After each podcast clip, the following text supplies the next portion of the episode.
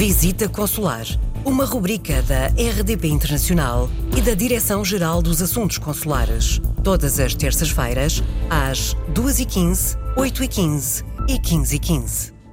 No Visita Consular de hoje vamos falar dos gabinetes de apoio ao imigrante. O Sr. Embaixador Júlio Vilela, é o Diretor-Geral dos Assuntos Consulares, é um assunto que já aqui uh, trouxemos, mas uh, vale a pena talvez uh, trazê-lo de novo, porque também estamos num momento muito particular e muito especial e estes gabinetes estão muito próximos das pessoas.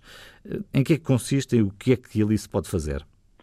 Uh, sim, é. Os gabinetes de apoio ao imigrante, uh, em funcionamento em múltiplos municípios portugueses, estão uh, em contacto permanente com a realidade local e se recordarmos que perto de 90% dos portugueses que regressam a Portugal depois de terem passado alguns anos no estrangeiro se fixam na freguesia de onde são naturais ou de onde partiram, vemos quão relevante pode ser que as câmaras municipais onde eles eh, tenham a sua vida uh, organizada, sejam pontos de referência para informação, para auxílio, para apoios da mais diversa natureza.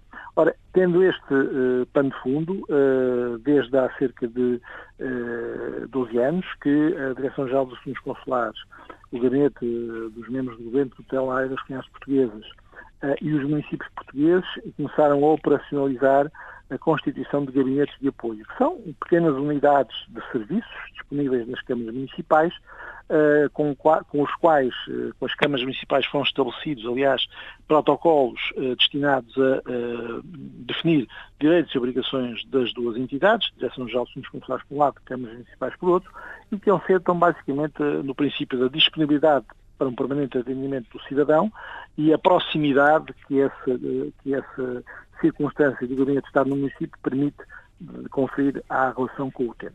Portanto, disponibilidade e proximidade são duas marcas essenciais dos gabinetes de apoio.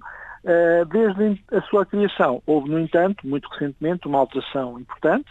Eh, até 2019, os gabinetes de apoio ao imigrante eram criados por iniciativa, de alguma forma, do, da Administração Central, do Gabinete de Estado de Estado, da Secretaria de Estado, e passaram a ser, desde a aprovação do processo de descentralização administrativa pelo Governo, passaram a ser uma responsabilidade e uma iniciativa dos municípios. Portanto, a diferença hoje é que são os municípios que contactam a Administração Central e que manifestam a sua disponibilidade, a sua vontade e também identificam uh, o local e os responsáveis pela criação e pelo funcionamento dos gabinetes de apoio ao imigrante tradicionalmente as, as, Assembleias Municipais aprovam a Constituição dos Gabinetes de Apoio, a comunicação uh, que se segue ao, aos serviços da Direção-Geral permitem a criação de um protocolo assinado e o gabinete começa a funcionar. E o que é que fazem estes gabinetes? Pois estes gabinetes, por estarem próximos das populações imigradas e daqueles que regressam, dos seus familiares, às vezes até daqueles que vêm temporariamente a Portugal em férias, estão habilitados a prestar uma inúmera, uma inúmera panóplia de informações sobre questões que vão desde a segurança social no estrangeiro, às vezes os portugueses imigrados Uh, não se lembram que, se tiverem sido contribuintes em Portugal, o seu período de contribuição ativa, se ele quiser permanecer no estrangeiro, poderá ser importante para a totalização de anos para efeitos de reforma no estrangeiro, mas também vice-versa. Uh, faculta informações sobre pedidos de pensões, de velhice, de invalidez.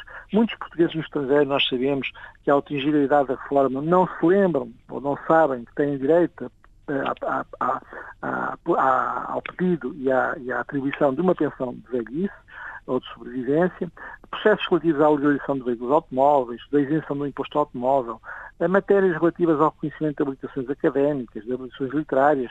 Muitos portugueses às vezes regressam a Portugal com filhos ainda menores e têm que os integrar no sistema de ensino português.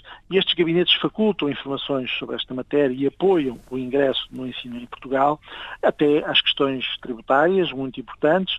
Eu estou a pensar, por exemplo, numa valência muito importante que afeta por norma os portugueses residentes no Canadá e nos Estados Unidos, ou que ali viveram muitos anos e, entretanto, são agora pensionistas do Estado canadiano ou do Estado americano e que têm que preencher um conjunto de documentos para poder manter o direito às suas pensões daqueles países. Ora, estes são tudo, são tudo valências que os gabinetes de apoio conferem e possuem e a Direção-Geral dos Fundos Consulares funciona uh, como, uh, digamos, balcão de back-office dos gabinetes de apoio, conferindo formação aos técnicos, informação permanente, um contacto permanente e com isto agilizando o processo de, de atendimento que estes gabinetes têm.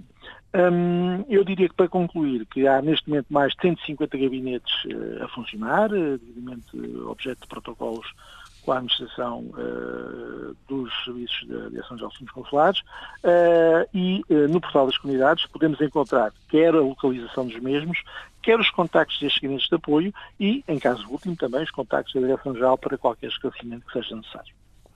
Fica assim eh, fechado por hoje a visita consular. Contamos consigo, Sr. Embaixador Júlio Vilela, na próxima semana para um outro tema. Até lá.